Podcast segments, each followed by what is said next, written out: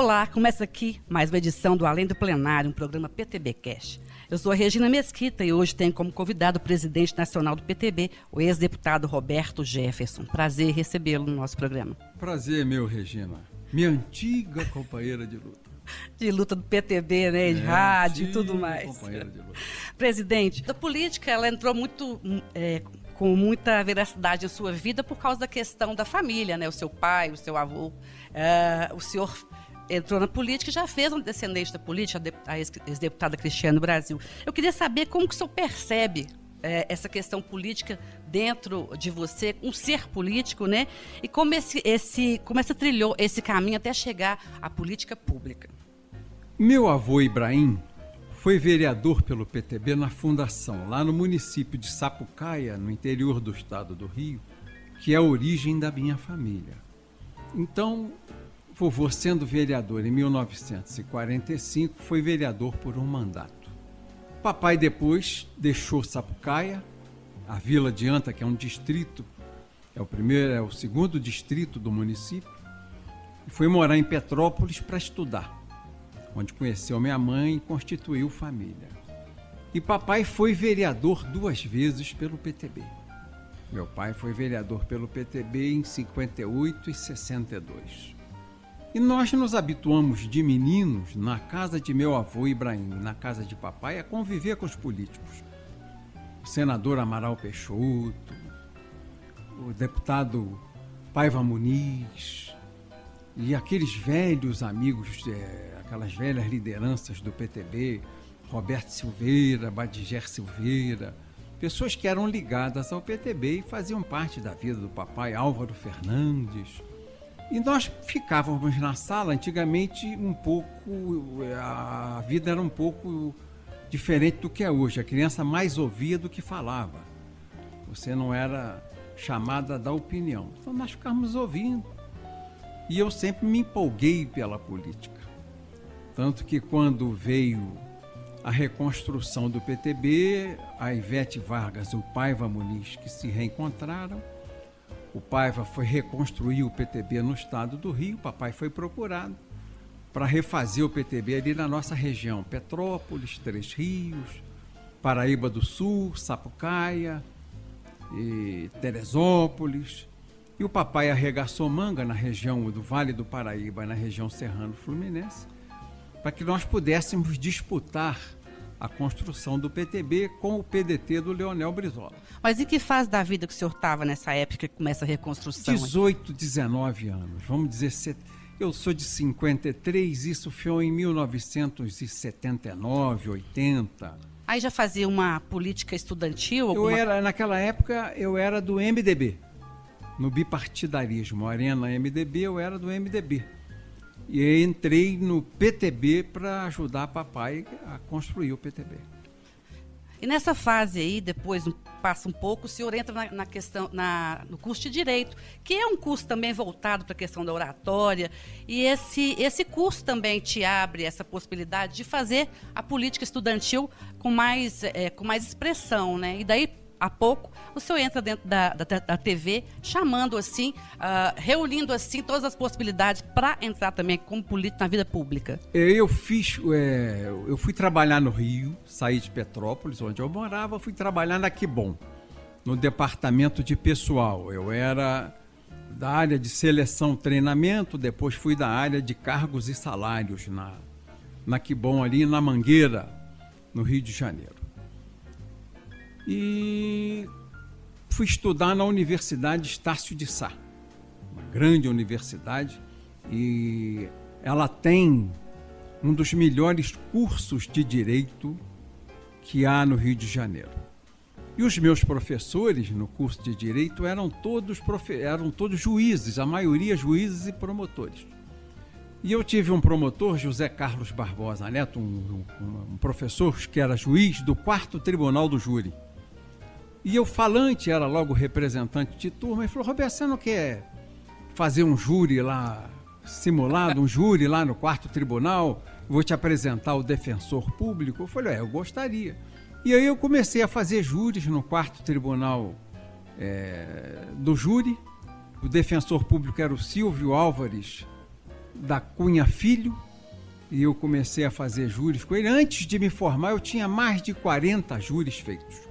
Os meus colegas, para terem o carimbo na carteira de estagiário, iam às sessões do Tribunal do Júri para assistir aos júris que eu fazia em defesa daqueles acusados. Isso é importante para desenvolver oratória, falar em público, desinibir e tudo mais, expor ideias, né? A partir do momento que eu comecei no Tribunal do Júri, eu percebi que havia necessidade de aprimorar a maneira de falar. Eu era desinibido para falar, mas era extremamente ansioso para falar. Então as ideias atropelavam as palavras. Eu falava, eu pensava rápido demais na ansiedade e muitas vezes eu perdia o fio da meada. Raciocínio. Aí eu fui fazer fonoaudiologia com a professora Maria da Glória Boit Miller e aprender a falar, a respirar, a descansar para falar entre uma oração e outra, a valorizar uma palavra, a vestir de emoção uma palavra, a dar colorido a um fato, não é? A aprender o peso das, das vogais, o peso das consoantes, a a escolher as palavras que eu ia usar para ter um efeito maior dentro da oratória. E isso eu esse treinamento que eu fiz com a fonoaudióloga, eu apliquei no tribunal do júri com um efeito muito forte e depois isso me levou à televisão, onde essa linguagem popular, essa linguagem é, de síntese, a capacidade de sintetizar e de exprimir emoções, é, sentimentos, é, ideias, fatos. Eu conseguia fazer isso com poucas palavras e com as palavras quase certas. Isso acabou me levando à televisão. Eu fui advogado de um grande programa popular chamado O Povo na TV, aqui agora o Povo na TV, Rio de Janeiro e São Paulo, o que me permitiu é, me tornar conhecido ainda muito menino ia ter no meu escritório causas de muito impacto, de muita importância na opinião pública, que me guindaram a um projeto que eu já sonhava desde menino da vida pública. Pois é, e chegando, e esse programa propiciou isso, porque ficou conhecido e as pessoas é, procuravam, por quê? É, inclusive, o programa é, tem, tinha um apelo popular, porque realmente ele, ele atendia essas camadas. Isso, quando o senhor chegou à Câmara, o senhor levou isso, atendendo a, aprendendo a realidade do povo, o senhor levou isso para a Câmara. E a oratória também, foram duas coisas que eram bastante identificáveis lá. O senhor cumpriu seis mandatos na Câmara, é, né? Seis mandatos de deputado federal no PTB, pelo PTB, meu único partido no exercício de mandato. O senhor deve ter conhecido figuras míticas né, durante esse período. O senhor, o senhor atravessou vários governos. Tem figuras que, que o senhor se lembra com, com, maior ênfase, que tenha bebido a água da sabedoria com eles, por exemplo? Gastone Rigg, líder do PTB, Paiva Muniz, presidente nacional do PTB, doutor Ulisses Guimarães. O senhor foi também constituinte, conviveu muito com o doutor Ulisses. Senador Paulo Brossar, o deputado Nelson Marquesan, muita gente com quem eu convivi, Mário Covas. O que, que eles reuniam que, que trazia, é, que trazem até hoje essa simpatia por, esses, por esses nomes? A qualidade das ideias e um sentimento nacional muito forte. Eles não eram políticos preocupados apenas com o mandato, com a reeleição, com o interesse pessoal, mas eram políticos que pensavam partido, Estado e Brasil tinha um sentimento de cidadania, tinha um sentimento forte de construção de infraestrutura e economia do país e de proteção social. Você sente falta disso hoje? Sinto falta, mas eu vejo que a juventude já nos, já nos ultrapassou e tem gente que está muito preparada e tem gente muito qualificada e que tem muita resistência de saúde para aguentar esse tranco que começa às 8 horas da manhã e não tem hora para acabar no Congresso Nacional. É, realmente a tarefa é árdua, né? É, é uma coisa curiosa a injustiça que a imprensa faz com, com os políticos. Que o deputado começa às 8 horas da manhã e às vezes 3 horas da madrugada está votando. E a imprensa sempre faz questão de dizer que político não trabalha. É uma coisa muito ruim. Mas não é verdade, político trabalha muito. É o horário que difere dos demais cidadãos brasileiros, né? É verdade, é verdade. Presidente, o senhor ocupou já a presidência nacional do PTB. Em determinado momento, a sua filha Cristiane Brasil disse que o senhor não precisa de um mandato para fazer política, né? Existe uma associação muito grande entre o senhor e o PTB. É, o que, é que mantém esse elo? Como pode ser sentido pela sociedade esse elo que liga o senhor? É muito associado o seu nome ao PTB. Eu, quando era mais moço, o pai Vamuri já tinha sido deputado federal, foi presidente de institutos de, de pensão do funcionário público, era um homem muito especial. Mas eu, jovem, não compreendi o valor daquele ex-deputado e presidente do PTB. E eu combatia muito o Paiva Muniz. Ah, esse coroa aí não tem nem mandato, é o presidente do PTB. Tem que abrir espaço para quem tem mandato. Essas coisas do jovem que se rebela às lideranças mais antigas. E ele, já doente, um dia me chamou para conversar, falou: Roberto, eu numa luta contra o Álvaro Fernandes, que era o presidente do PTB do Rio, e ele o presidente nacional. E ele falou assim para mim, Roberto, sabe o que, que me dá esperança que o PTB vai sobreviver? Eu falei, não, não é, não sei. Ele falou, gente como você, você briga tanto pelo partido, você um dia vai ser dirigente partidário. Que eu tenho esperança que você leve adiante esse partido que nós conseguimos reconstruir com muito suor, com muito sacrifício. E isso me vincula ao partido, né? porque desde menino eu fui criado com esse sentimento de liberdade econômica e proteção social. Meu avô era assim, meu avô era comerciante, o vovô Ibrahim. Tinha em Sapucaia uma loja que chamava Bazar Monte Líbano, ele era comerciante, ele vendia do botão ao feijão, vendia de tudo na loja. E o vovô tinha esse sentimento que você tem que ter estrutura econômica e ter a preocupação social, que era a preocupação de Getúlio Vargas. Getúlio construiu a infraestrutura econômica do, do, do, Brasil, fez a Revolução Industrial e, ao mesmo tempo, quando fez a Revolução Industrial, já olhando o exemplo passado da Revolução Industrial na Europa e na América, ele construiu a proteção social com a CLT e depois com a Previdência Social.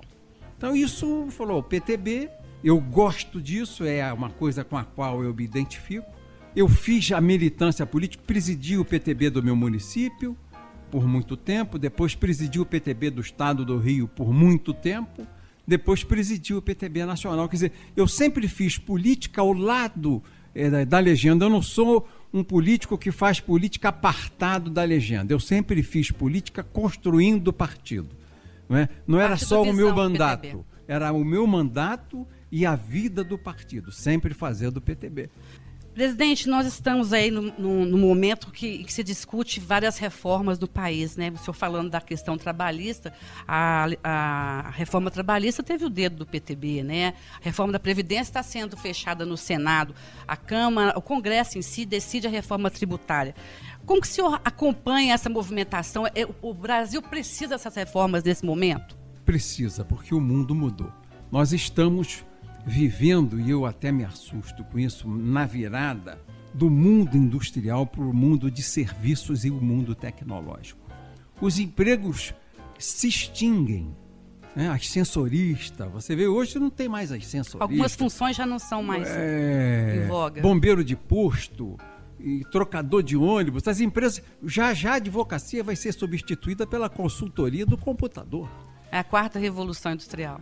Nós estamos vivendo a revolução de costumes com essa revolução, porque a própria escola te educava para entrar de manhã cedo, bater o ponto, fazer quatro Sim. horas, sair para a hora do almoço, sair, trabalhar de tarde à noite, jantar. Hoje os horários são diferentes. Eu vejo no Rio de Janeiro, na, na Torre do Rio Sul, tinham seis andares de uma empresa IBM de trabalho dessa empresa. Hoje não tem mais, as pessoas trabalham em casa num computador e tem uma central da empresa que recebe a pesquisa, o trabalho, o desenvolvimento tecnológico, o pensamento de pessoas que estão na praia, estão em casa ou no próprio escritório trabalhando em, em torno daquele grupo. Então, cartão redução de, de, de, bancários no país, que era pois uma é. categoria imensa que hoje em dia com automação foi embora. Eu, eu trabalhei na Kibon tinha empacotadora de picolé. Mas é pro bem ou pro mal isso aí? Eu, eu ainda não entendi. Entendeu, não? ainda não entendi como as pessoas vão viver sem a vaga de emprego, porque o computador está tomando tudo. Você veja, o mecânico de automóveis era ultra valorizado. Hoje é tudo no computador. Você tem que levar o seu carro na agência, porque senão o, mecânico não tem o computador que plugue a centralina do seu computador, ele não identifica o defeito do seu carro. O funileiro, hoje os carros são de plástico, para-lama, para-choque. Antigamente tinha o funileiro, não é? Essas, essas profissões estão acabando, está tudo então, ficando... Então tem que haver um, uma adaptação, então, né? a CLT era fundada com base no, no, no, no macacão, no trabalhador sujo de graxa, na, na indústria. Hoje ela vai ter que se adaptar à inteligência, à tecnologia. E o mundo evolui. Então você tem que fazer a reforma trabalhista para adequar o trabalho e a maneira de trabalhar ao trabalho intelectual. E ainda não penalizar o trabalhador, né? São questões difíceis de ser resolvidas. E desonerar custo, que, que com a informação cada vez mais a competição é maior. Então, ou você desonera o custo do trabalho sobre a folha de salários, ou você não consegue fazer que a empresa pequena e média que são responsáveis por 80% das vagas de trabalho, continuem a dar emprego às pessoas. Porque os grandes, é, as empresas que lucram muito, elas têm é, um faturamento tecnológico e pouca mão de obra. E as empresas que dão muita empresa, que dão muito emprego, são punidas na folha de salário e vêm as empresas que têm um faturamento enorme seguindo, enricando, acumulando, e quem dá trabalho é punido por um custo excessivo sobre a folha de trabalho. Para cada dois mil reais ou cada mil reais que você paga de trabalho, de salário ao trabalhador, você paga 100% de encargo social. Então, nesse caso, aí, uma reforma tem que vir atrelada à outra. Você está tocando agora na questão da tributária, são os impostos, aquela, a, essa carga é, excessiva. A, a reforma né? tributária incide sobre a folha de salário. Então, é bom que você. E essa, e essa coisa do Estado concentrar 100% sobre a folha de salário, ou em vez de dar a a faxineira do PTB R$ 1.500, 2.000 reais, eu poderia dar R$ mil. Em vez de Sim. dar mil ao Estado, eu daria mais, mais um dinheiro. Ela mais mil reduziria o imposto sobre a folha e eu deixo que ela escolha a escolha, a, escola do filho, se ela quer particular, se ela quer do governo. Ela faz a casinha dela, faz o puxadinho, depois outro puxadinho. O Estado fica querendo substituir a família, fica querendo substituir o indivíduo, acaba virando uma ditadura e um, um esmagamento do Estado sobre o indivíduo. Então nós e não que... suporta esse peso também, né? Não, e hoje o Estado é monstruoso, é um ele cresce sozinho. É, é, esses, esses privilégios da burocracia, é, cada dia eles têm aumento triênio, biênio, quinquênio, anuênio e decênio. E cada dia a folha sobe acima da inflação, mas quem paga é o imposto. E o imposto não é do governo, o imposto é do cidadão. Não existe governo com dinheiro. Quem paga é você. É, são essas pessoas que nos assistem aqui. Na hora que desconto o imposto de renda no salário, que pagam a sua previdência social, que pesa no o dia seu dia. fundo de garantia, paga o imposto quando compra arroz, paga imposto quando compra feijão. Então, tem que haver reforma para que você desonere o indivíduo e permita que o indivíduo possa crescer, levando a sociedade a crescer com ele. Presidente, você citou muitos, muitos itens aí da economia. O governo tem nove meses, está anunciando alguns atos para poder é, impulsionar esse setor. Como é que você está vendo até agora a economia no atual governo? Por enquanto, a herança maldita não pode ser corrigida com nove meses de governo. Mas algumas ações. Eu, ah, como, ações que eu acho espetaculares. A reforma da Previdência é uma, fundamental, feita contra gente poderosa. Não é brincadeira, não. Você foi... esperava que fosse encontrar esse respaldo no Congresso? Não, o Congresso veio com a mentalidade reformista porque esse é o sentimento do povo. O povo acordou. Então o Congresso bem representou um sentimento popular foi feita a reforma da Previdência, vem aí a reforma tributária, eu não tenho dúvida, e a economia do país vai crescer. Vai crescer, apesar do presidente brigar muito, e eu entendo que ele é fiel ao discurso dele, a base que o elegeu, mas o discurso que tensiona é ruim. Eu penso que o chefe do executivo deve agregar, não separar. Quanto mais agregar, é, mais ele supera as dificuldades de governar. Se eu quero governar e fico às vezes atingindo um segmento, atingindo outro segmento, eu vou gerando bolsões de resistências irracionais. Mesmo que eu esteja certo na minha ação administrativa, eu gerei um bolsão irracional de, de resistência política contra mim. Então, quanto menos dificuldade você colocar na tua caminhada da vida, Quanto menos gente para te dar pontapé, quanto menos inimigos você fizer, melhor para você conquistar seus objetivos. É porque às vezes não está se contendo e ele é, consegue, é, ele está tendo resistência dentro de casa e no mundo e no mundo também. Questão climática, questão. Eu ia perguntar isso para o senhor em relação às ações do, do, presidente, o que ele vem fa falando, as expressões que ele tem tendo, como isso está repercutindo no mundo e no país. Ele é uma, uma liderança transformadora, mas de transformação radical sem ser revolucionária. Ele tem um discurso revolucionário, mas vive uma vida democrática. Esse é o conflito. Se fosse uma ditadura, seria mais fácil para que ele fizesse isso de forma imperial, pela força da burduna.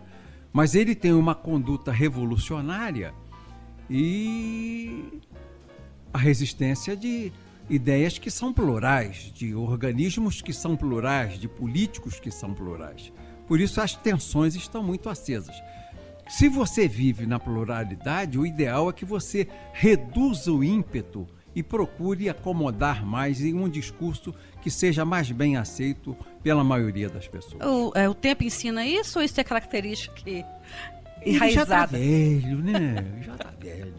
Eu tô com 66. O presidente Bolsonaro é com 63 ou 64, né? Ele já tá velho, ele foi meu liderado. Eu era líder do PTB, Sim, ele era ele meu liderado. Integrou o partido. É, ele sempre foi revolucionário. Não, ninguém lidera o Bolsonaro, ele não respeita a liderança, ele é ele mesmo.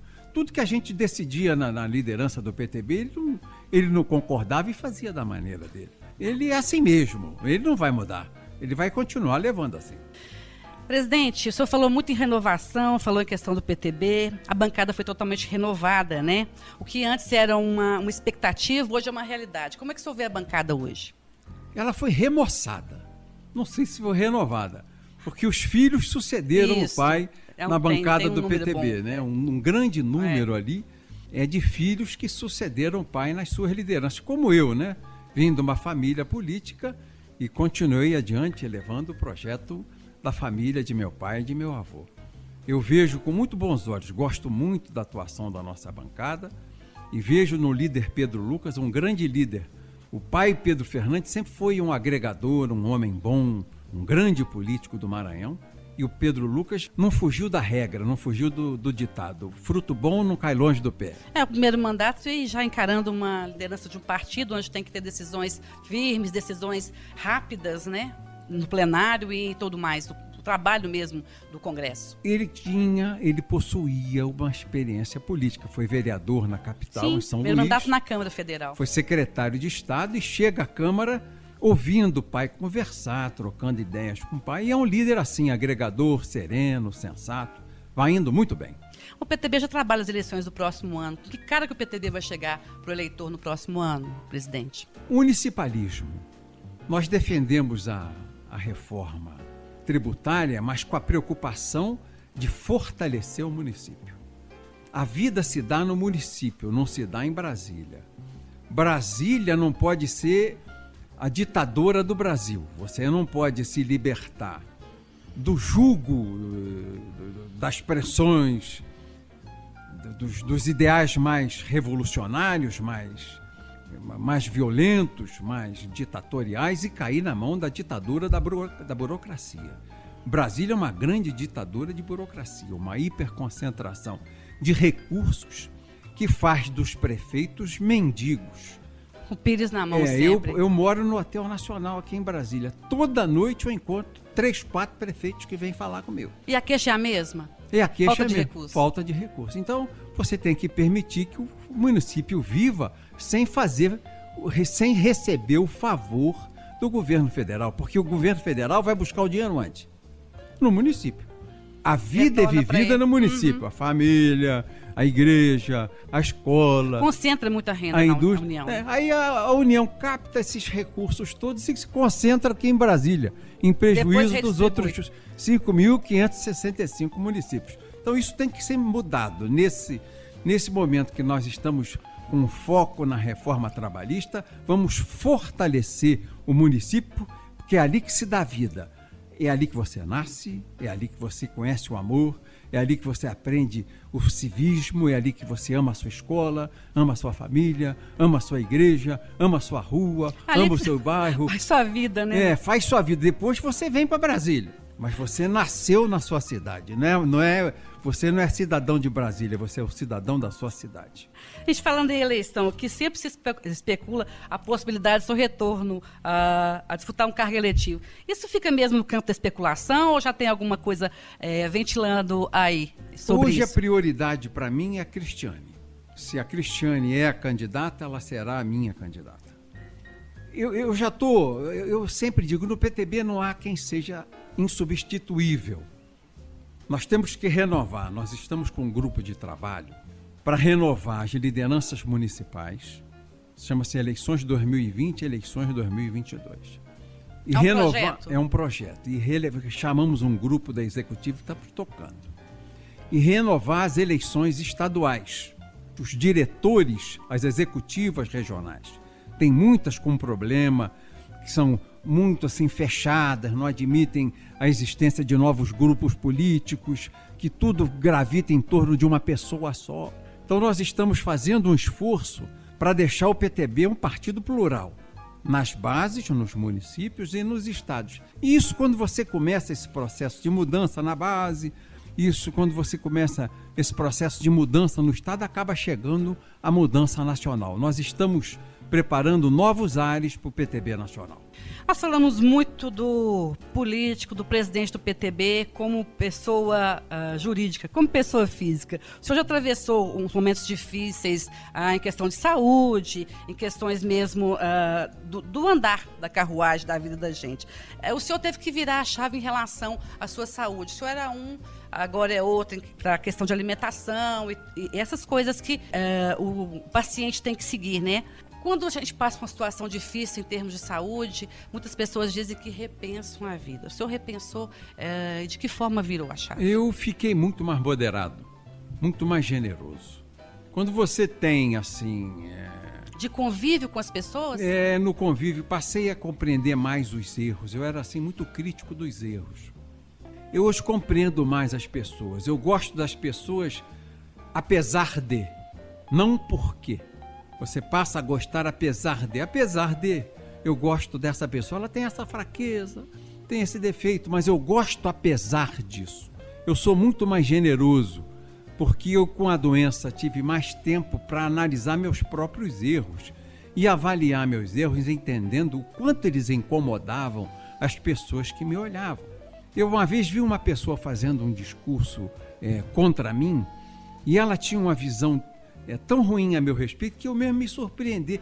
Me surpreendi. Fazer falei, uma análise da sua falei, eu, eu, eu, dou a impressão que sou assim. Uhum. Eu passo aos, às pessoas a impressão que sou assim, dessa maneira, tão agressivo, tão irracível, tão impetuoso. Será que eu, que eu sou assim, dessa maneira? E eu comecei a me analisar. E melhorei. Né? A doença, as várias internações que eu tive em hospital, a mudança radical que eu tive que fazer na maneira de comer, na maneira de viver, é, buscar prazeres na vida que não só na dieta, porque prazer, é, você, você se afaga comendo é uma, é uma coisa que a pessoa faz, é um prazer com, com o qual você se afaga. A criança, quando chora, ela tem no peito o acalento. Sim. Não é? Então ela Pede se afaga. Isso é? é uma maneira de se autoafagar é você comer. Então você come, é um prazer além de um autoafago, você tem que mudar. Eu, como pouco, não bebo álcool. Você fui mudando a minha vida e o meu comportamento. Então, essa vida de boemia. É, mas teve lá o seu. Ficou lá no passado, mas teve lá o, é, o seu encanto no momento certo, Sim, né? Sim, mudou. Eu, e eu mudei e eu acho que para melhor. Certo. Eu hoje me julgo melhor do que já fui coisa boa. Gravou até disco, escreveu livro, são outras facetas que essa calmaria, essa paciência lhe deu a oportunidade de fazer. É, aprender. Eu sabia como colocar a palavra. Hoje eu sei colocar o tom. Que coisa boa de cantar. e a nota musical para completar a frase. Presidente, o escritor mineiro João Guimarães Rosa tem uma frase que diz o seguinte: O correr da vida embrulha tudo. A vida é assim: esquenta e esfria, aperta e daí afrouxa, sossega e depois desinquieta. O que ela quer da gente é coragem. Alguma identificação? É total, total, total. E a vida é assim: é uma roda gigante. Você ora está por cima, ora está por baixo. Ora a vida afrouxa para você, ora ela aperta você. O importante é não desistir. Uma coisa eu tive de herança, de legado. Herança, olha, olha o peso da palavra. Herança tem uma conotação econômica, sucessória material. O legado é espiritual, filosófico, é humano. Então eu tenho um legado na família de nunca reclamar. Eu nunca ouvi meu avô reclamar, por mais difícil fosse a vida. Eu nunca ouvi meu pai reclamar, fazer uma imprecação, fazer assim um desabafo contra Deus. Deus, eu blasfemando. Sou, blasfemando, eu sou infeliz. Nunca ouvi. Ele sempre dizia: vamos dar a volta por cima, vamos para frente, vamos para frente. Para frente é que se anda. Então eu toco a vida assim. Apesar dos tropeços, a gente aprende a caminhar sempre. E você se supera quando caminha na dificuldade. É isso aí que eu aprendi. A superação faz parte de você não ficar reclamando e persistir e prosseguir lutando. Muito obrigado pela participação.